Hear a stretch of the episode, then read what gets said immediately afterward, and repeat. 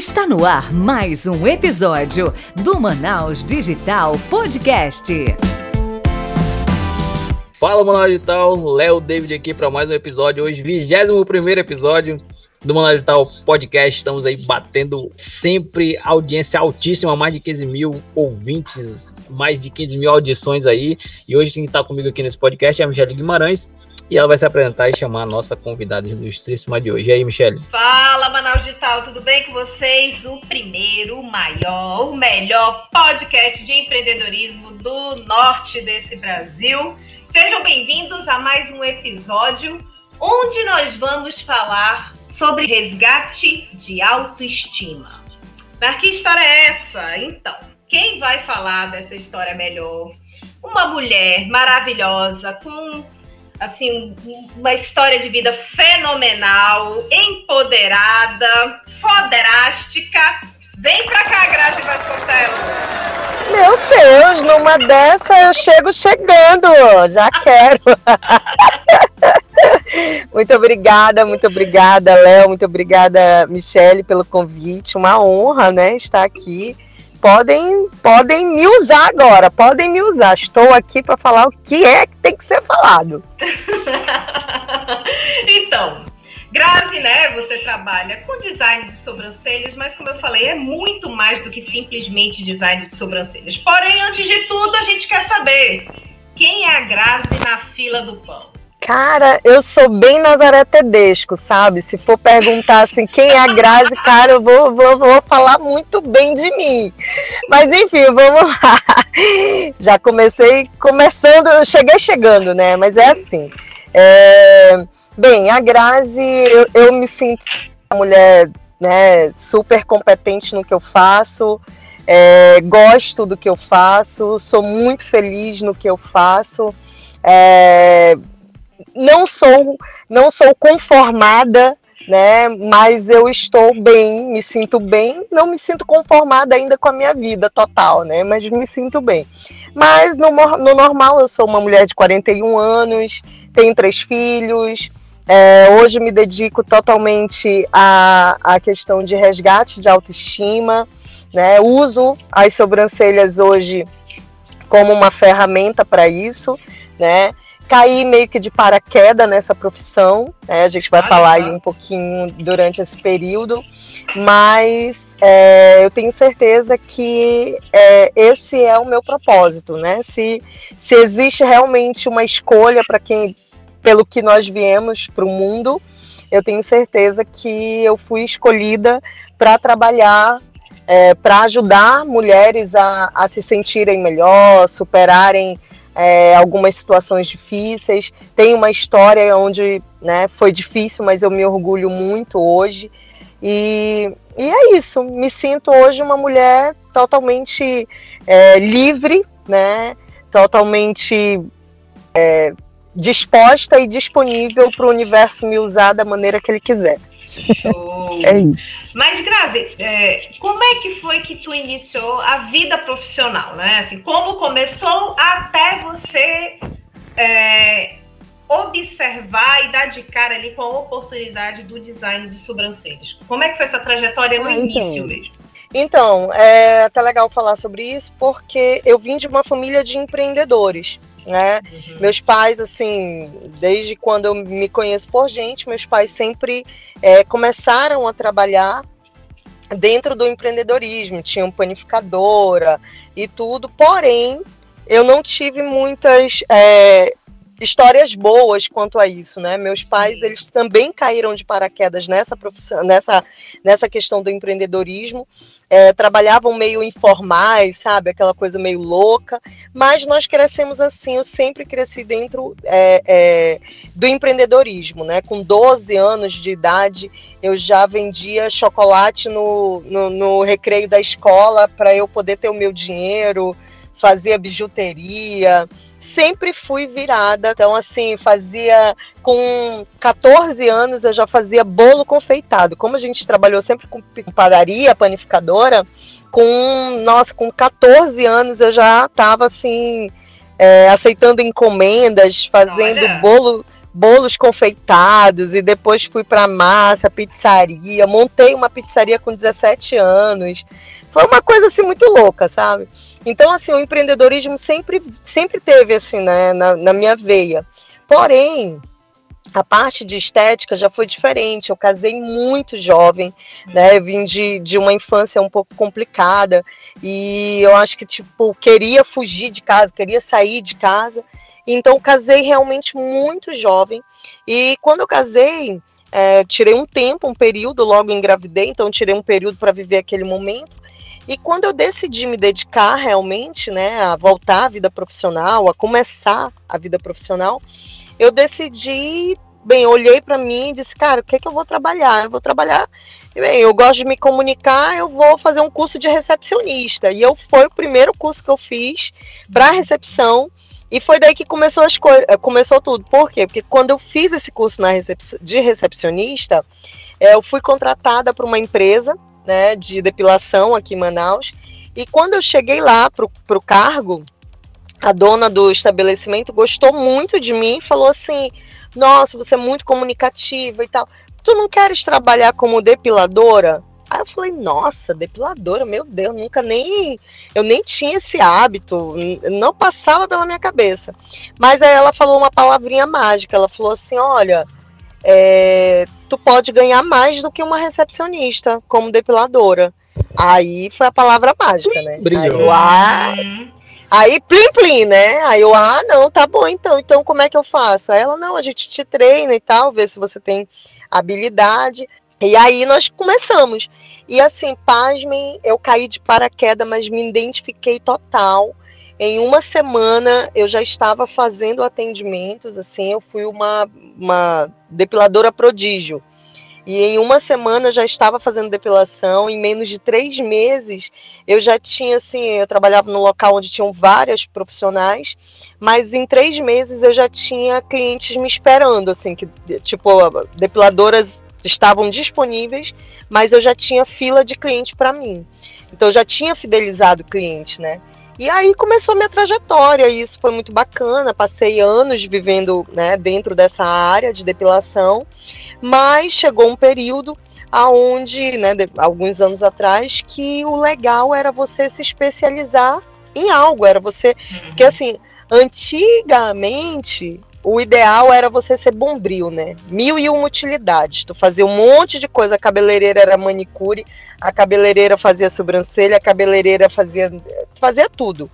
E aí, depois de um tempo, é, isso já não ficou legal. Aí, há uns anos atrás, o ideal era você ter um nicho, né? O ideal era você ter um nicho e se especializar naquilo.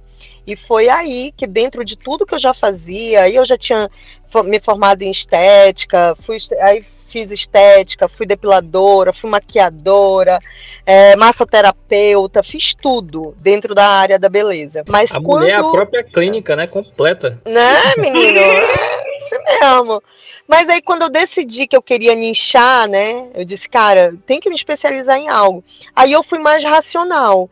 Eu Uhum. comecei a avaliar tudo, tipo avaliar, por exemplo, ca- cabelo não era a minha praia. Aí eu falei, nossa, massagem, eu gosto muito de massagem, mas eu sabia que eu não ia ter como escalar legal, não ia ter como trabalhar legal, porque é, era muito limitado, cansava muito, né? Era bem complicado. E aí eu falei, pô, custo-benefício, eu sempre tive esse valor alto em mim, assim. Pô, vale a pena? Esse meu tempo aqui vai valer a pena o que eu vou ganhar? Sempre pensei assim. E aí eu comecei a avaliar que nas sobrancelhas, é, dentro do, do público que eu tinha, é, 70% das minhas clientes fiéis eram fiéis na parte do, do embelezamento do olhar. Então elas gostavam muito das sobrancelhas e dos cílios. E, a- e era uma área que eu mais gostava também de trabalhar. E aí eu vi o quê? Que era uma área, além de extremamente rentável, era uma área onde eu trabalhava menos. Eu trabalhava sentada, eu trabalhava rápido, o custo-benefício era muito maior. Então, assim, tipo, eu olhava os cabeleireiros e dizia, cara, ao mesmo tempo que esse cara demora para fazer uma escova, eu demoro para fazer um design de sobrancelha. E o tempo uhum. que ele demora para fazer uma escova, ele gasta muito mais energia, gasta muito mais material, enquanto que eu uso o meu o meu talento, claro, a, a, minha técnica, mas assim, era mínimo que eu gastava. Então eu disse, é, eu quero me especializar nisso aqui. E foi aí que eu comecei a me especializar. E foi assim que começou. E ó, dá para ver que, que já, como você mesmo disse, desde a, dali da infância, ali para a juventude, você já tinha essa mentalidade empreendedora, mas você ainda não tinha encontrado é, ali a tua paixão, né? E, e, assim, eu já vi muitos casos de que acontece realmente, às vezes a pessoa tá, tá ali fazendo alguma coisa que ela fala, pô, não é isso aqui, aí do nada, né? Entre aspas, do nada, você acaba uhum. encontrando aquilo e já era. Quando encontra, meu amigo, olho brilha, tu vai embora.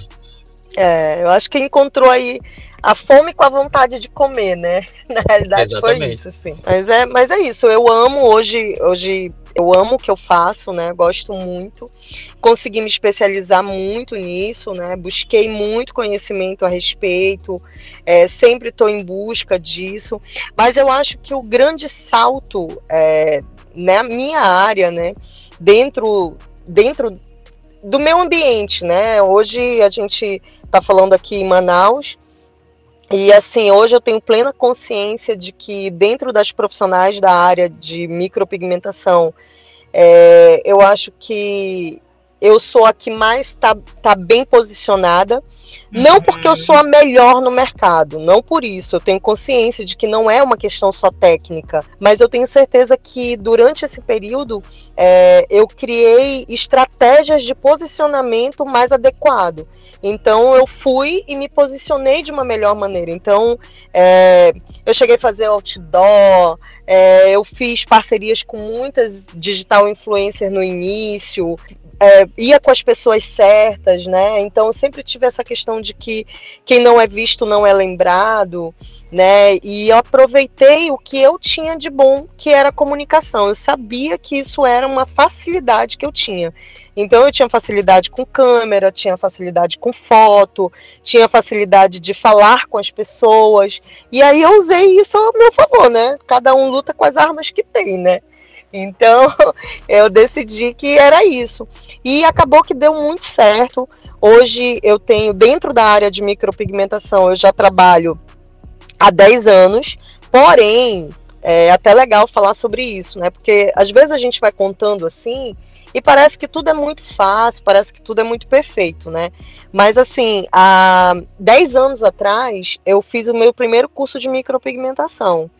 Mas micropigmentação é uma responsabilidade muito grande, né? Porque uhum. é, um, é um, um procedimento invasivo, né? É um procedimento que, se eu não tiver cuidado, eu posso, nossa, é, ao invés de melhorar a autoestima, eu posso piorar a autoestima dessa pessoa, né? Mas vamos só situar a macharada que está nos ouvindo. O que Sim. é micropigmentação? Tu, Léo, tu então. sabe o que é micropigmentação, Léo? Eu acho que é quando tu pega o pigmento, tu microcopia do pigmento, né?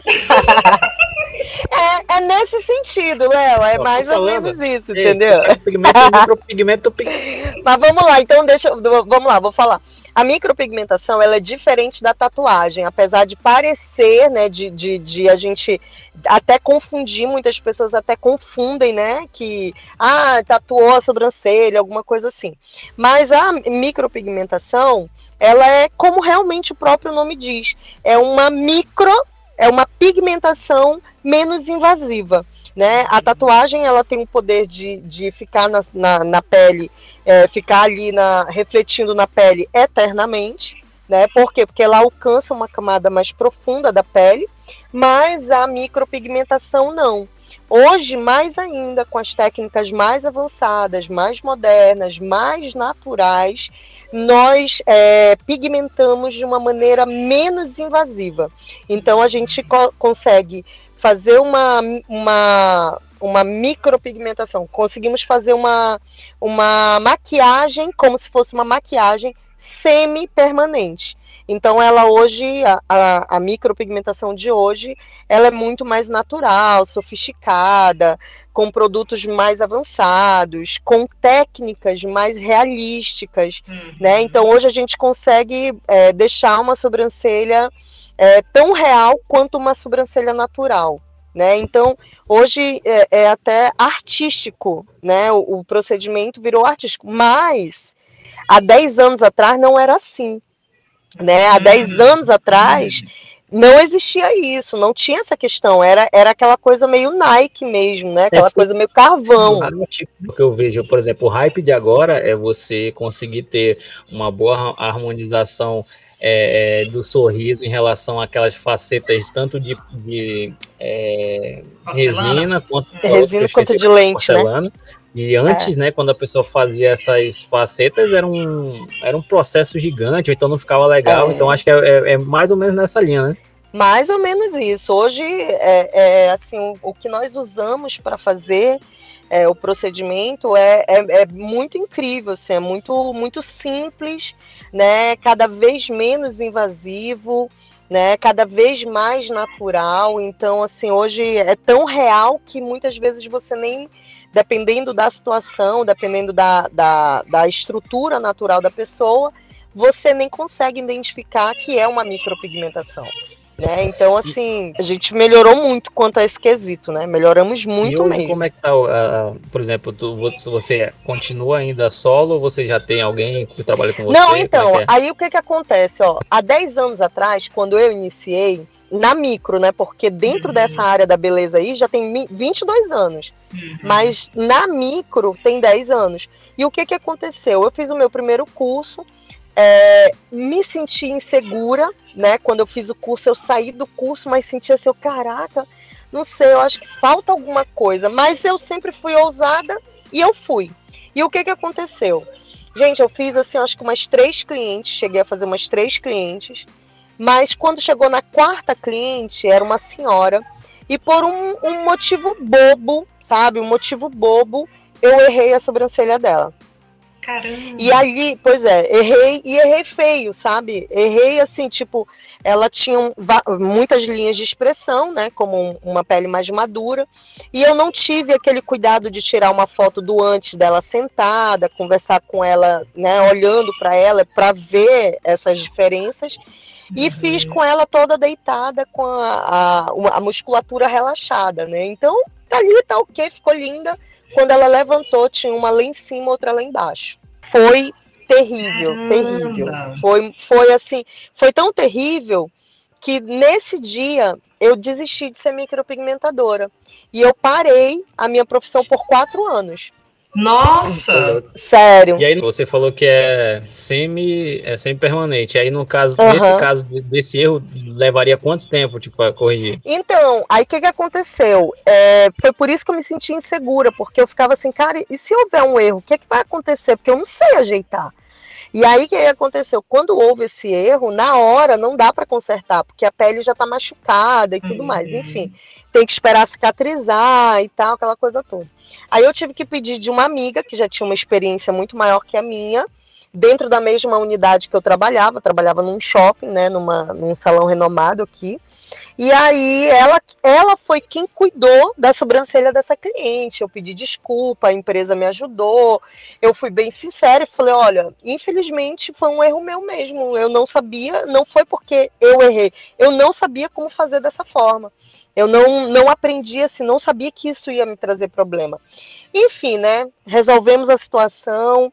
A cliente foi umas duas vezes, né? Passou aí um processo de quase quatro meses de tratamento, assim, né? Ia, ajeitava uma parte, melhorava outra, enfim. E aquilo me causou um trauma que eu disse: não, não, isso não é para mim. Com certeza isso não é para mim. E eu parei, peguei o meu material, vendi, dei o meu material e disse: micropigmentação eu não quero mais. Aí passaram-se anos, foram passando-se vários anos e tal, os quatro anos.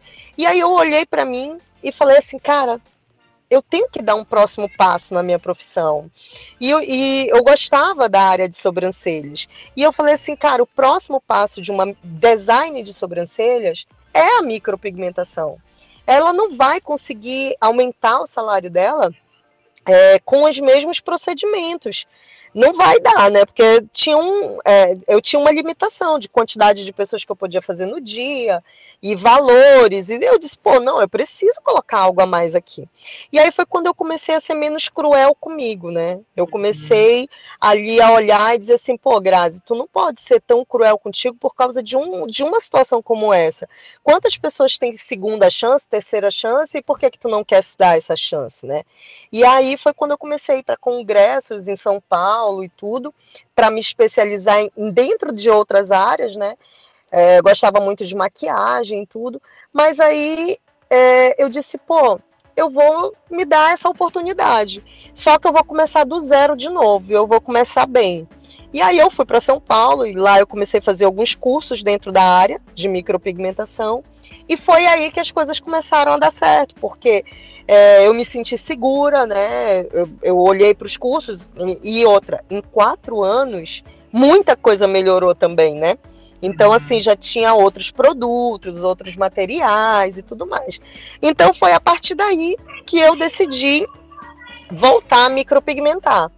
E aí eu disse, pois agora, eu sempre olhei assim, aquilo que me desafiava, né, aquilo que era um problema, eu colocava foco naquilo ali e falava, pois a partir de agora eu vou ser a melhor nisso daqui. Eu vou me tornar melhor nisso daqui. E aí foi assim que aconteceu. Eu falei, cara, eu vou entrar nessa área de micro e eu vou me determinar que eu quero ser uma das melhores micropigmentadoras de Manaus. Sempre coloquei isso na minha mente. Esse exemplo dá para perceber que é, isso acontece de, de, em diversas áreas em relação à persistência, sempre no final da história é, uhum. não dizendo que nunca mais vai ter problema, mas sempre dá o resultado que tu quer. Se tu não desistir, por exemplo, se tu for pegar a história de empresas, grandes empresas e tal, a pessoa quebrou uma vez, tem essa fase, ah, não quero mais, isso aqui não é para mim e desiste. Aí tem aquela que ela repensa e fala, não, vou tentar mais uma vez. Ela abre de novo, aí pode até quebrar é. duas, três vezes e quando vai chegar uma hora que vai dar certo. Tem até um, um não sei se vocês já chegaram, eu não sei se está nesse livro, é, daquele do, do Napoleão Hill, quem Pensa Enriquece, eu não lembro se é nesse livro ou qual é o outro livro, que tem uma figura de um, de um cara cavando né, atrás de, de, de, de diamante. De, né, de, diamantes, e ele cava, cava, cava, cava, cava, e quando falta assim, tipo, um metro para ele conseguir, ele desiste, né? Então isso sempre ficou marcado assim para mim, que às vezes eu desisto de algo e que de repente faltava assim menos de um pouquinho, um passo, eu conseguiria chegar onde eu queria. Então eu sempre pensei dessa forma, sempre me dei segunda chance, né? E eu sempre eu aprendi sobre insistir e persistir. Insistir é eu ficar insistindo uma coisa errada. Outra coisa é persistir no sucesso. Pô, eu quero ter sucesso nessa área. Eu não posso insistir naquilo que deu errado, mas eu posso persistir em mudar a minha estratégia. Mas o, o meu objetivo é ter sucesso nessa área aqui, é ser boa nisso. E foi aí que eu decidi. Aí eu saí da empresa onde eu estava, né? Eu já via que eu estava ali, mas eu já estava me sentindo é, meio que presa. Eu já tinha tido um negócio há muitos anos atrás mas passei por tipo por assalto no lugar. Meu pai faleceu na época. Minha foi uma situação complicada e que eu não queria mais empreender. Eu não queria mais ter aquela responsabilidade de uma equipe grande. E aí eu decidi, não, quer saber, cara? Eu vou trabalhar num lugar bacana, eu quero ir para um lugar onde tenha uma equipe boa. E aí acabou que do jeito que eu queria aconteceu. Eu fui trabalhar numa empresa muito boa aqui em Manaus e que passei, aprendi muito lá, aprendi muito mesmo. E num, num, primeiro momento eu não queria voltar a ter negócio, ter empresa, não uhum. queria. Queria, estava ótimo, ganhava um bom salário e falei, não, tá tudo bem aqui. Mas, mano, a formiga que existe dentro do do, do, do, do empreendedor, ela não adianta, né? E aí foi isso que aconteceu. Quando passou um período, eu disse, cara, não, tá, tá pequeno, tô, tá apertado aqui, sabe? Tá apertado aqui para mim. E aí eu decidi empreender novamente. Só que foi muito incrível, gente, porque assim, eu tava fazendo faculdade de Direito. Olha só, eu tava fazendo faculdade de Direito. Eu, não, eu tenho que montar meu plano B. Eu pensava assim, não, eu tenho que montar meu plano B, tenho que montar meu plano B. E aí decidi fazer Direito. Achando que era assim, sempre quis fazer. Quando foi no primeiro período, eu já me senti um peixe fora d'água. E eu falei, cara, isso não é para mim, não é isso que eu quero, não é. Pô, isso que dá para micropigmentar processos, não dá. não, eu sempre olhei a micropigmentação como o momento, entendeu? Eu não olhava isso como tipo, ah, é o que eu quero fazer para minha vida. Não, é tipo assim, eu entrei aqui de paraquedas, tô bem nisso daqui, eu vou continuar fazendo, mas eu queria ter o meu negócio, eu queria ter assim, tipo, a minha profissão, o que é que tu é? Pô, sou advogada, sou médica, sou sei lá o quê. E se tu né? vai, eu já faço as sobrancelhas. pois é, mais ou menos isso. E o engraçado é que eu já tinha tentado tudo, já tinha feito mais duas faculdades, sabe? E eu não, não conseguia, não me sentia naquilo ali. Eu falei, cara, não, não é a minha praia isso daqui. Mas enfim, e aí, gente, quando eu tava lá, né, na faculdade e tal, eu já tava no segundo período, e aí numa conversa com um professor, que era um professor escroto, assim, e ele me fez repensar sobre se era isso mesmo que eu queria. E que eu precisava tomar uma decisão. Eu saí dali daquele fui direto para minha casa e cheguei lá, eu falei, cara, eu não quero mais fazer a faculdade. Só que eu também não quero mais ficar onde eu tô. E aí eu não tinha dinheiro, aí começa a vida dos empreendedores, né? Sim. Eu não tinha dinheiro, eu não tinha dinheiro guardado, não tinha nada, eu era porra louca, pegava, ganhava muito bem, mas não sabia fazer nada, não guardava dinheiro, era aquela assim, cara, se eu morrer amanhã, a vida é só uma. assim que eu parei na SPC. Pois é, assim mesmo. Aí chegava outro dia, eu tava lá, né? Endividada e tudo. Era assim, né? A vida da, da, da pessoa.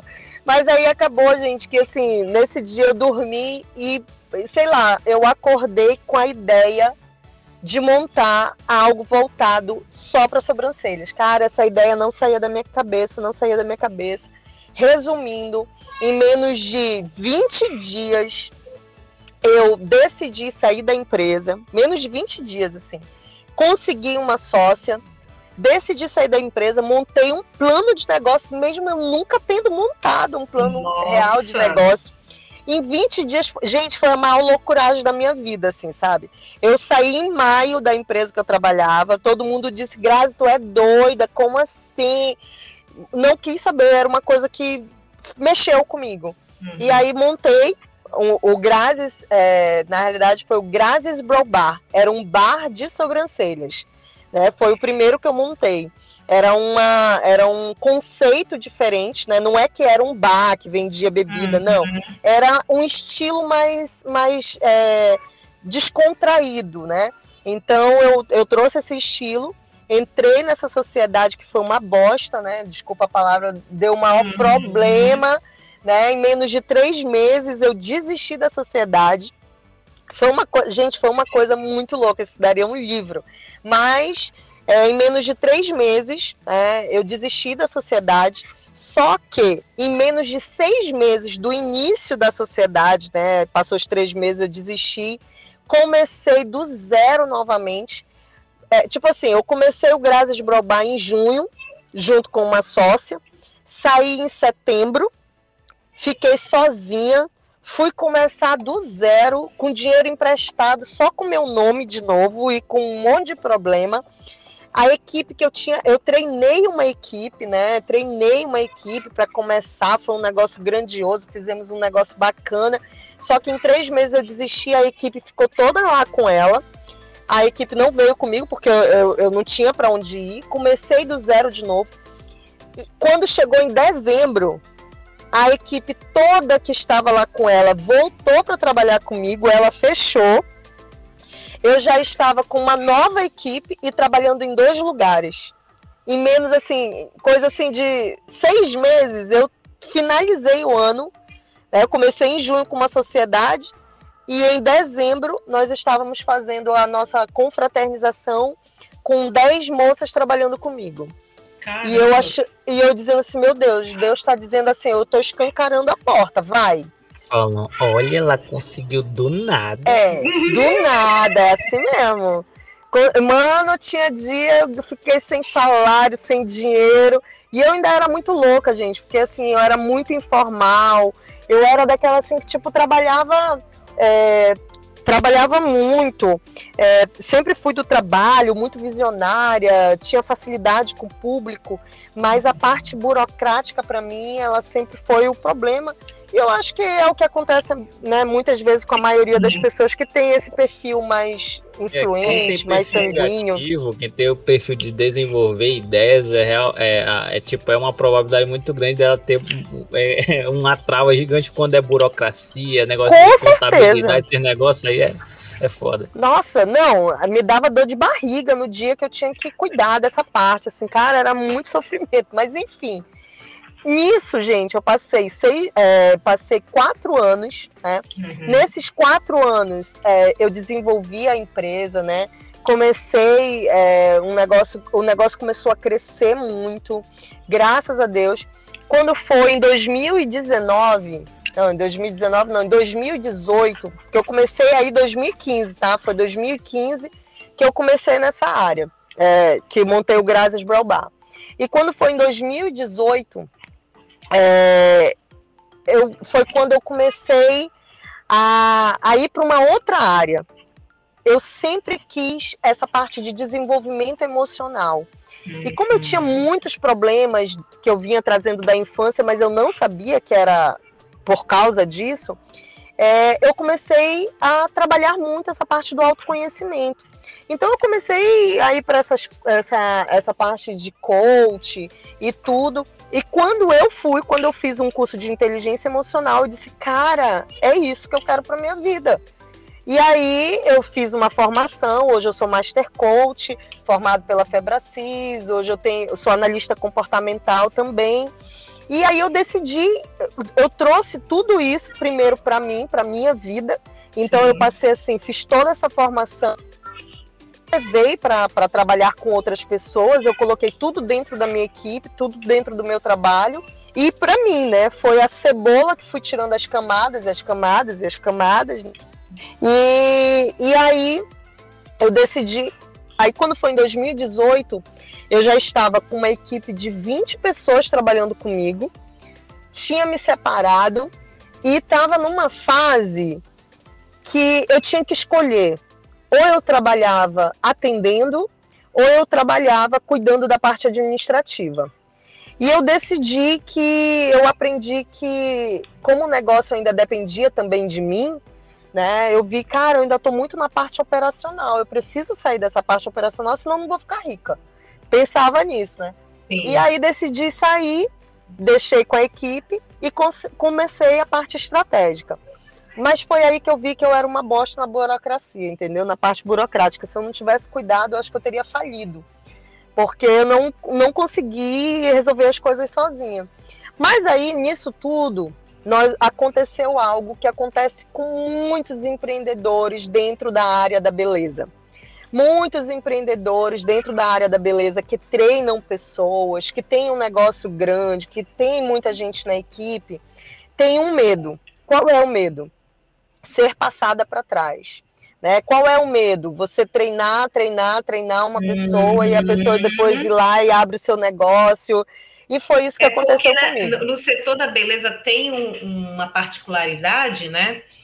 Que na verdade o cliente, a cliente, ela confia no profissional. Eu falo isso porque eu tenho uma cabeleireira, sei lá, 10 anos, e eu para onde ela vai, eu vou. Tudo bem que ela tem um negócio próprio dela, mas se ela uhum. disser, ah, eu vou colocar meu salão lá na Zona Leste, eu vou lá por causa é. dela. Isso é, é e, eu, e, eu, e eu já sabia disso, né? Uhum. Então, eu tinha um perfil de trabalho e isso me ajudou muito, né? O coach me ajudou e a análise comportamental me ajudou muito. Por quê? Porque eu, eu conseguia ter uma boa liderança. Então as pessoas ficavam comigo não só pela necessidade, mas havia ali uma admiração, né? Havia ali uma vontade de estar comigo. Elas cresciam quando eu crescia também. Era, era mútuo isso, né? Então, assim, eu nunca tive problemas sérios com, com pessoas, sabe? Com a equipe. Sempre foi muito.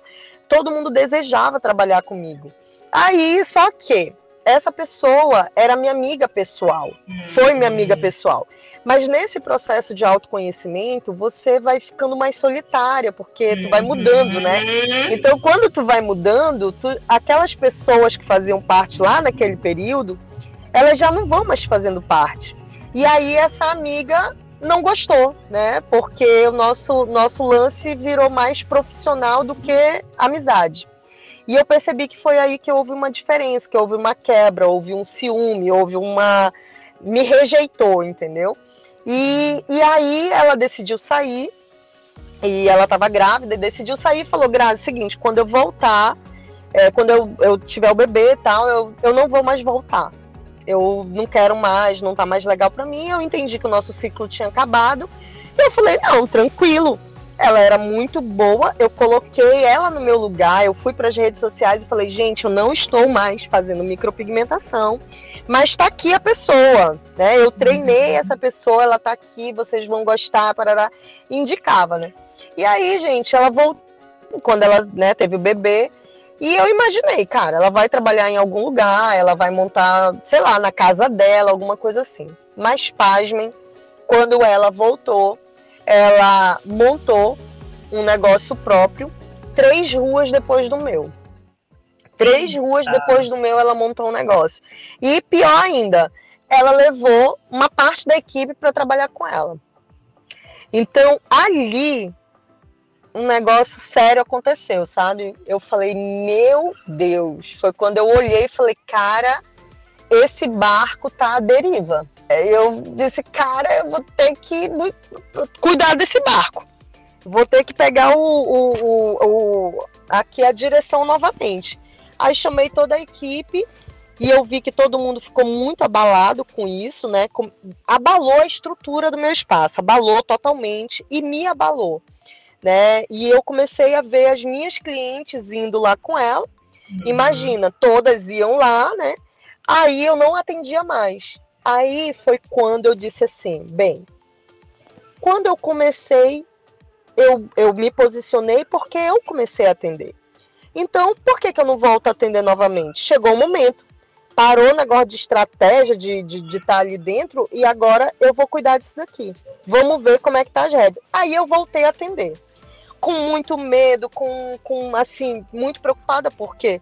Porque é, eu não tinha mais a mesma experiência que elas tinham, né? Eu não estava mais no mercado, ou, desculpa, eu não estava mais no mercado como elas estavam, mas eu disse, bem, isso é que nem aprender a andar de bicicleta, meu amigo. A gente sabe e pronto. E aí eu decidi voltar de novo. E quando eu decidi voltar, eu tomei um susto, porque eu voltei com muito medo, né, de que talvez as clientes não iriam voltar ou eu não iria atrair novas clientes, mas eu comecei a montar as estratégias e tudo e tal. E aí surgiu uma, um negócio na minha cabeça. Eu falei assim, cara, quer saber? Eu vou começar a ministrar cursos. Porque aí eu vou ficar feliz vendo as pessoas voarem, né? Vai ser muito bacana. E eu comecei a avaliar que é, quanto à questão de custo-benefício, quanto à questão do meu lucro, é, do que ia valer a pena, eu falei, cara, nada. Eu posso fazer meus atendimentos, minha despesa vai diminuir absurdamente, porque eu não vou ter tão altíssimo. Era, eu tinha copeira, gerente, duas recepcionistas, era um negócio grande. Aí eu falei, cara, quer saber? Eu vou diminuir isso. E aí, gente, só que eu disse assim: não, mas eu também não quero ir para qualquer lugar, não. Porque as pessoas vão dizer, ih, faliu, faliu, faliu, faliu, né? Uhum. A menina estava no lugar onde era top também. Aí eu falei, não, não posso ir para qualquer lugar. Aí eu falei, tá, então qual é o melhor lugar de Manaus para você ir? No nível que eu queria, tipo, montar uma coisa bacana. Uhum. E eu falei, cara, hoje o melhor lugar é Crystal Tower. E aí eu falei, nossa, mas eu não, nem me vejo ali. Mas aí a ousadia aqui dentro, né? Deus sempre cuidou dessa área, assim. E resumindo, eu consegui, né? Eu sonhei com espaço, eu sonhei que eu queria no, nos altos. E eu fui, montei por um ano uma sala. Eu tinha uma sala no 17 andar do Crystal Tower. E foi assim, gente, foi nossa, foi um cuidado mesmo assim de Deus, foi um momento que todo mundo ficou, uau, a sala ficou linda, meus atendimentos, mas eu trabalhava feito uma condenada, porque para manter aquilo ali, né, manter toda aquela situação, vindo de uma de uma de uma de um problema muito sério, né, que é fechar uma empresa, que é pagar é, é, é, é salário de pessoas, Nossa, gente, foi uma loucuragem que eu fiz. Mas assim, eu não me arrependo, sabe? Não me arrependo porque assim foi um ano maravilhoso. Foi um ano de muito posicionamento. Eu acho que foi ali que a coisa realmente é, mudou, sabe? Assim, deu um, deu um salto muito grande, porque as pessoas viram que aconteceu alguma coisa, mas viram que a minha peteca não caiu. Mais uhum. ou menos isso, assim, sabe? Tipo, não, mas ela tá bem. E aí foi maravilhoso, foi muito crescimento. Só que aí nós chegamos na época da pandemia, né? Nessa época da pandemia, eu já tinha saído do cristal, eu passei um ano lá e falei, não, tá muito pesado para eu ficar aqui dependendo só de sobrancelhas e sozinha, né? E sozinha, assim, tipo, uhum. eu já trabalhava nisso, eu tinha uma pessoa que estava comigo, mas depois eu coloquei mais uma pessoa, porque já não estava mais dando conta. Só que meu espaço era muito pequeno, né? No Cristal era muito pequeno, era o, o metro quadrado mais caro de Manaus, né? Mas as melhores clínicas estavam, estão lá até hoje, né? E aí, enfim, acabou que eu saí de lá, não deu mais certo. Né? Não é que não deu certo, né? Eu decidi que eu tinha que diminuir isso. Decidi que eu disse, não, cara, eu não quero isso. E aí foi quando eu fui para o milênio, né? A estrutura não era a mesma, mas assim, estava dentro daquilo que, que eu estava oferecendo para as minhas clientes. E aí eu fui para o milênio. Só que quando eu fui para o milênio, eu falei, nossa, eu tô, eu tô indo para um outro lado, não é esse lado ainda. Aí chegou a pandemia. Nossa, e quando chegou a pandemia, meu Deus do céu, eu vi que eu precisava dar uma outra guinada, que eu não queria mais aquela vida louca. Eu passei 60 dias sem trabalhar, então foram 60 dias sem atender. E eu falei, meu Deus, gente, como que eu vou me manter? Né? Como que eu vou. Enfim, coisa mesmo assim foi louca. E eu queria trabalhar com outras coisas, que eu queria estar num outro momento. Foi quando eu fiz 40 anos, né? Eu tenho 41 agora. E quando decidi assim, acho que bateu aquele negócio do, sabe, tipo, entrei numa crise, só que foi a crise de autenticidade mesmo, a crise de pensar, olhar para minha vida e falar assim, nossa, eu já estou há 20 anos nesse mercado. Hoje os meus olhos eles não brilham mais tanto na micropigmentação quanto brilha quando eu estou conversando com a cliente, quando eu estou ali. Então, o meu negócio ele é muito mais terapêutico do que técnico. Né? E, e aí foi quando também eu comecei a, ministrar muitos cursos. Eu decidi que eu queria me dedicar a cursos e eu comecei a todos os meses fechar turmas né, de, de, de cursos e, e, isso foi crescendo muito, eu fui tendo uma, uma visibilidade muito grande. E eu falei, cara, eu preciso de um espaço maior. Mas eu não quero ficar louca, eu não quero trabalhar feito uma condenada. Eu sempre coloquei na minha mente que trabalhar muito não significava que eu estava trabalhando certo. E eu falei, nossa, eu preciso trabalhar, eu quero trabalhar e eu vou trabalhar de uma maneira mais tranquila. E aí foi quando eu decidi né? Na época da pandemia, eu comecei a gostar de ficar muito mais em casa, comecei a, a, a cuidar mais da minha casa, e eu queria ter esse momento, assim, nessa vibe mais é, zen. E aí eu decidi para uma casa, eu, eu idealizei a casa que eu queria ir, para o lugar que eu queria ir, e nessa casa eu decidi que eu iria montar o Grazes lá nessa casa eu nunca gostei de, de misturar né, trabalho com, com, com casa, nada disso. Mas no perfil que eu estava, eu morava sozinha, eu tenho filhos adultos, eles não moravam, eles moravam comigo, mas eu expulsei-os de casa, foi uma coisa bem legal. É, eu estava numa vibe de crescimento e falei assim, cara, eu tenho que me tornar desnecessária na vida dos meus filhos, senão eles não vão crescer. Entendeu? Porque eu era mãezona, né? Aquela que não deixa faltar nada em casa e tal. Só que eu acho que quando chegou nos 40 anos eu me revoltei. E eu falei assim: é, rapaz, eu tô criando filho barbado? Não, não, tá certo não. E aí nós fomos para uma casa muito maior e eu decidi montar o Grazes lá. Mas quando eu decidi montar, eu disse, gente, é o seguinte, eu quero morar sozinha, eu ajudo vocês nos primeiros meses, vão dar o jeito de vocês, alugue uma casa para vocês seja o que for, mas é, foi assim mesmo. Assim mesmo. Todo mundo, minha família falou: Meu Deus, Grazi, meu Deus. Tá ficando, tá expulsando todo mundo. Que mãe louca! É tipo assim. É, mas é, nossa... é engraçado que isso que tu falou ali da, da idade dos 40 anos existe, né? Pra quem acredita nos setênios, né? não sei se você. Centênio, foi isso, eu comecei quem... um estudo dos é, centênios. Pra quem, pra quem conhece, engraçado que acontece na, na faixa Aconte... etária. Quando tu fala Hoje... 40, né? Tá indo pro Sim. 41 ou é 42? 41. 41, 41 fiz 41 né? então, tem aquela, eu acho que é o sexto, sexto setênio, que é de 35 a 42, que é a questão de questionar a si mesmo, entra na crise de autenticidade, Sim, é, isso é do lugar, então é exatamente o que tu tá falando, né? Não, foi isso. Eu estudei sobre isso, vi que isso tinha fundamento e falei assim, cara, é isso. E eu vou viver a minha fase, entendeu?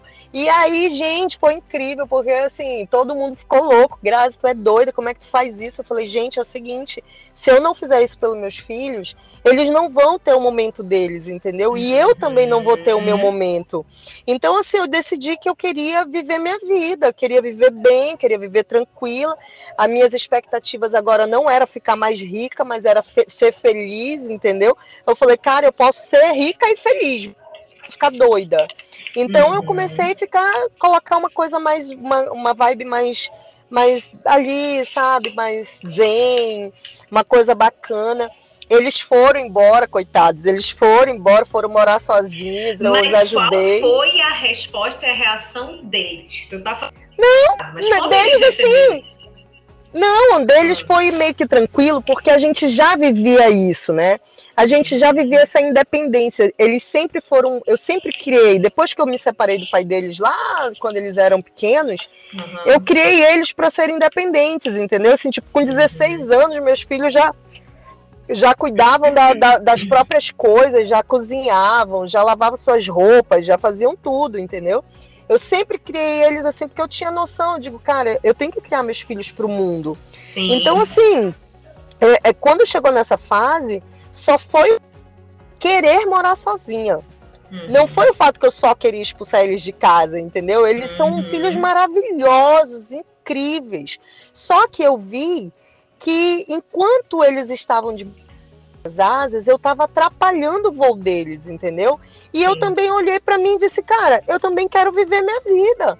Chegou um momento que eu também quero curtir, eu também quero, eu quero é, é, viajar, eu quero ter o meu momento né? E, e foi a melhor coisa que eu fiz na minha vida, a melhor coisa, assim, sabe? Não me arrependo nem um pouco, nem eles. Depois disso, cada um alçou seu voo. Um tá morando em São Paulo, o outro veio para morar comigo novamente por causa da pandemia, né? Que aí as, as despesas dele estavam altas, mas eu já disse, olha. Você tá aqui na minha casa, mas é, é com validade, hein? Tem validade, tem Saiu validade. A segunda dose, meu amigo, tu te coisa. O quê? né? E aí, graças a Deus, a gente tem essa visão. E, e aí foi isso, eu decidi montar o Grazes no meu espaço, na minha própria casa. Hoje eu uhum. atendo assim. E, e hoje o meu, o meu, a minha expectativa, né? Qual é o meu projeto, né? Hoje, qual é o meu projeto? Eu, graças a Deus, eu me sinto muito bem dentro do, da micropigmentação. Eu me sinto muito bem posicionada. Hoje eu não faço nenhum outro procedimento, eu não faço nem design de sobrancelha, gente. Eu só faço micro. Então hoje eu sou a primeira pessoa que tem uma auxiliar dentro dessa, dessa área, porque ninguém, ninguém contrata uma auxiliar para isso. Eu, eu vi que eu estava trabalhando muito, mas não precisava daquilo, entendeu? Eu tinha uma uhum. meta de atendimento, só que se eu fizesse tudo sozinha, para eu atender a quantidade de pessoas que eu atendia, eu tinha que passar o dia inteiro. Eu falei, cara, isso, isso tá burro, isso não tá legal. Aí eu decidi, eu falei, não, eu posso ter uma auxiliar aqui comigo. Ela faz alguns outros procedimentos e quando eu vier. Então, assim, o que, eu, o que eu antes atendia, a minha meta era atender de três a quatro pessoas só por dia. Eu tinha que demorar o dia inteiro para fazer isso. Hoje eu atendo só numa tarde. Então, assim, eu tenho a minha manhã livre, seis horas da tarde já não atendo mais. É, não atendo dia de sábado, comecei a não atender mais dia de sábado, atendo quando eu quero, assim, ou quando a minha agenda está ficando muito lotada. eu atendo. Hoje eu tenho uma das micropigmentações de valores, falando em valores, é praticamente uma das mais caras em Manaus. Eu acho que está no valor mais alto. Uhum. Mas assim, não é porque, ai, Grazi, tu, tu, tu quer cobrar mais caro. Não, eu me posiciono porque eu sei o que eu entrego, né? E, e, e, eu estudo muito sobre isso. Mas hoje, meu objetivo, eu não me vejo fazendo micropigmentação daqui a um ano. Assim, atendimento, não me vejo. Né? Eu já me vejo hoje trabalhando muito mais a parte de, é, é, de mentorias para alunas, né? Sim. E quanto à parte de autoestima, aí eu já estou entrando na parte terapêutica. Então, tudo aquilo que eu estudei de coach, tudo aquilo que eu estudei de análise comportamental, hoje eu estou fazendo uma formação em análise corporal. Então, tudo que é de desenvolvimento emocional, humano, eu estou, assim, hoje me dedicando, estudando, porque futuramente, daqui a alguns meses, eu já quero começar a me dedicar totalmente a isso. É, trabalhando online, né, com cursos online, eu já estou trabalhando dessa forma é, já uhum. fazendo uhum. algumas coisas. E aí a minha, a, a, o meu objetivo é justamente esse. Dentro da área da beleza, eu vou continuar com mentorias para as profissionais da área da beleza, levando aquilo que eu construí sobre posicionamento durante esses 20 e poucos anos. E quanto à questão de autoestima, né, com as mulheres, aí eu já estou trabalhando essa parte de desenvolvimento emocional, que já é uhum. algo que eu também trabalho no meu Insta, né? Nas minhas redes sociais. Michele, que tá nascendo um instituto aí. Né? Então, né? Olha, você já está profetizando algo que já existe, já existe aqui no meu, no meu coração, já existe. Já existe. Vamos deixar isso quieto, vamos deixar quieto. Mas é isso, gente. Resumindo, essa é a Grazi, essa é a minha história, essa é a minha história de vida. Eu acho que deu perfeitamente para perceber que esses ciclos eles foram acontecendo na vida dela e realmente ela ela tá uhum. seguindo uma trilha, mesmo que seja inconsciente, né? Consciente e inconsciente ali, mas ela tá seguindo uma trilha porque ela levou a porrada, ela quebrou, é, ela se inventou, ela teve resiliência e tal, tal, tal, e agora ela tá chegando numa fase que ela já tem autoridade e é. já tá conseguindo enxergar que ela não precisa ficar se matando de trabalhar até os 60 anos, para que depois ter uma aposentadoria, ela já consegue transmitir o conhecimento dela de 20 e poucos anos aí, e ela tá chegando numa fase de, de realmente só é a fase do transbordo, né? É, é isso daí mesmo. Estou muito consciente de que é isso. E hoje eu me sinto preparada para ajudar essas meninas, sabe? Essas mulheres que estão começando. Apesar de me sentir jovem, muito jovem ainda, mas quando eu olho com essa maturidade, né? Eu já olho e falo, cara, eu preciso ajudar, eu quero ajudar, sabe? Eu sinto que a gente não passa tudo que a gente passou em vão né? Todas, tudo que eu já sofri, tudo que eu já vivi, tudo que eu aprendi, tudo que eu errei, é, não foi em vão. Então Sim. hoje, aquilo que eu demorei 20 anos batendo cabeça, caramba, eu posso muito bem ajudar uma pessoa a fazer isso em dois anos, em três anos. Ajudar essa pessoa a não, não bater cabeça como eu bati. Ela vai bater as cabeças dela, porque precisa mas não precisa ficar muito tempo nisso, porque tem gente que às vezes ela não consegue nem sair do lugar né? Fica com uma crença aí de escassez, uma crença de não merecimento, não, não consegue dar um passo maior na vida dela porque ela acha que não é possível.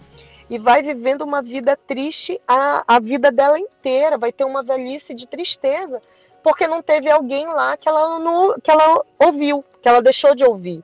Então hoje eu me sinto responsável com isso. Eu falo, cara, eu não vivi isso tudo que eu vivi, eu não aprendi tudo que eu aprendi, eu não, eu não tenho o estilo de vida que eu tenho hoje para não transbordar.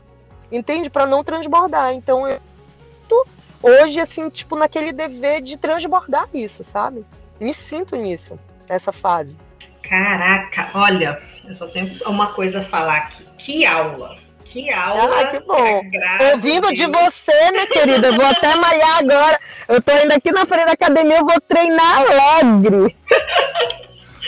Ai. Grazi, pra gente ir finalizando. É, a gente falou de muita coisa aqui, mas uma coisa que principalmente me marcou na tua, na tua fala foi do medo, que você passou um grande vexame, digamos assim, cometeu uhum. um grande erro, mas que apesar de tudo, ele não te parou. Então, se tu puder dar um conselho para um empreendedor que está iniciando hoje, cheio de medos, o que que tu falaria? Olha, na realidade, é, eu digo que a primeira coisa é você buscar autoconhecimento. Ah, Grazi, mas eu, eu tô com medo, vou buscar autoconhecimento. É porque você tem medo do desconhecido.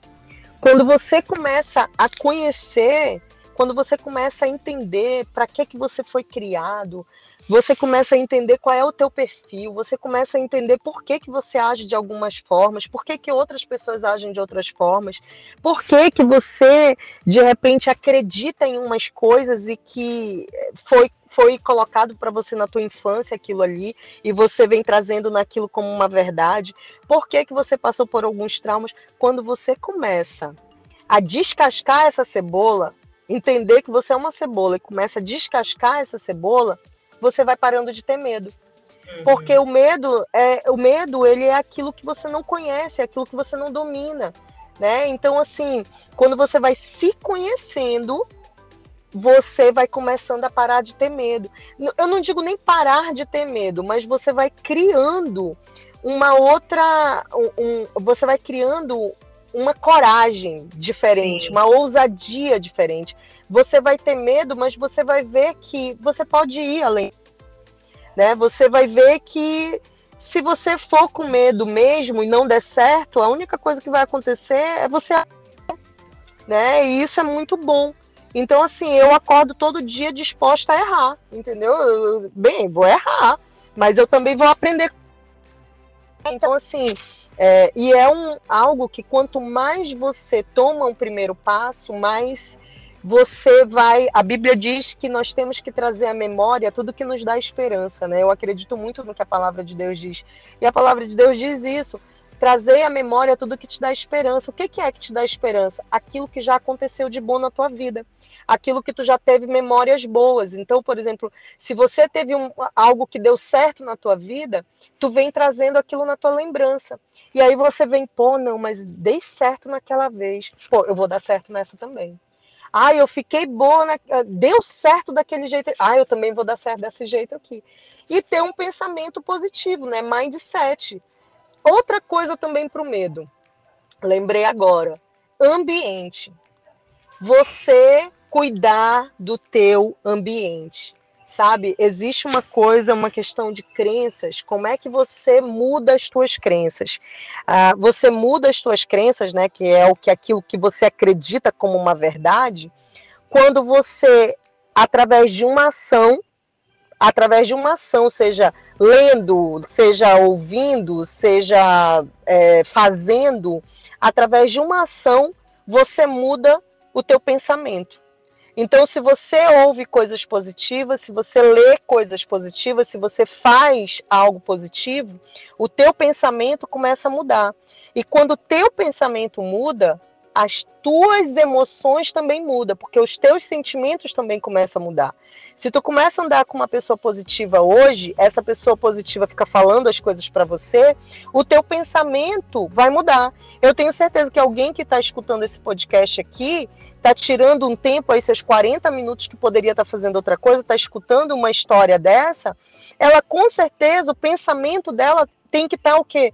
Caramba, a minha vida era difícil, mas eu sei que eu posso conseguir. Nossa, eu estou começando o meu negócio agora, eu pensei que só eu passasse por dificuldade. Não, eu também vou conseguir. Automaticamente o pensamento dela muda, o sentimento, ao invés de ser um sentimento de derrota, ele começa a ser um sentimento de coragem. E a partir daí, você mudou a atitude, mudou o pensamento, que mudou o sentimento, sabe o que vai acontecer? Você vai começar a fazer o que tem que ser feito. Você vai começar a acreditar em você e aí vem a ação. Então é assim que muda e é assim que a gente vai com medo. Medo você precisa de conhecimento. Quanto mais você conhece, menos medo você tem. Isso é real. Boa! Assina embaixo, tá doido? E quem quiser te encontrar, ou para fazer a sobrancelha, ou para ser uma designer de sobrancelha, ou para bater um papo, enfim, como é que acha a Grazi nesse mundo? Então, nas redes sociais, vão me encontrar como Grazes, né? É, tem Grazes Oficial no Instagram e na, no Facebook Grazi Vasconcelos.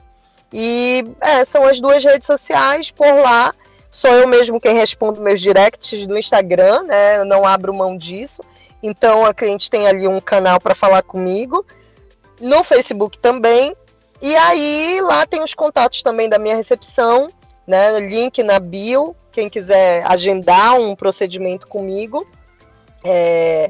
E quem quiser também fazer um curso, né? Lá tem todos as, as, os links para você entrar. Show! Grazi, obrigada pela tua presença aqui, obrigada por compartilhar a tua experiência, porque é muito necessário, não só para quem já empreende, como para quem aspira a empreender, e a gente gosta disso, de histórias, que as pessoas entendam que nem tudo são flores, pelo contrário, é. tem muito esforço, é, tem, tem os obstáculos que a gente sabe, tem que saber transpor. Então, histórias reais, né? Que empreendedorismo de palco ele é muito fácil mas contar é a realidade, a vida como ela é, poucos têm a coragem como você teve. Então, obrigada. E é isso, pessoal. A gente agradece por mais um episódio, né? O 21 primeiro episódio dessa temporada. A gente está muito feliz. E se você quiser encontrar o Manaus Digital nas redes sociais, faz como, Léo? Você pode acessar em qualquer mídia social, LinkedIn, Instagram e Facebook, arroba manausdigital.br. E também estamos nas plataformas de streaming e podcast do Brasil e do mundo, Spotify, Deezer, é, Apple Podcast, Google Podcast, você baixa aí o download, você escuta online, você escuta no carro, no ônibus, no jardim, onde você quiser. E é isso aí, estamos muito felizes, estamos aí é. É, caminhando para quase 30 episódios, é muito episódio, pelo amor de Deus. Então a gente agradece mais uma vez a presença da convidada de hoje e vamos encerrando por aqui e até o próximo episódio. Valeu, tchau, tchau. Tchau, gente.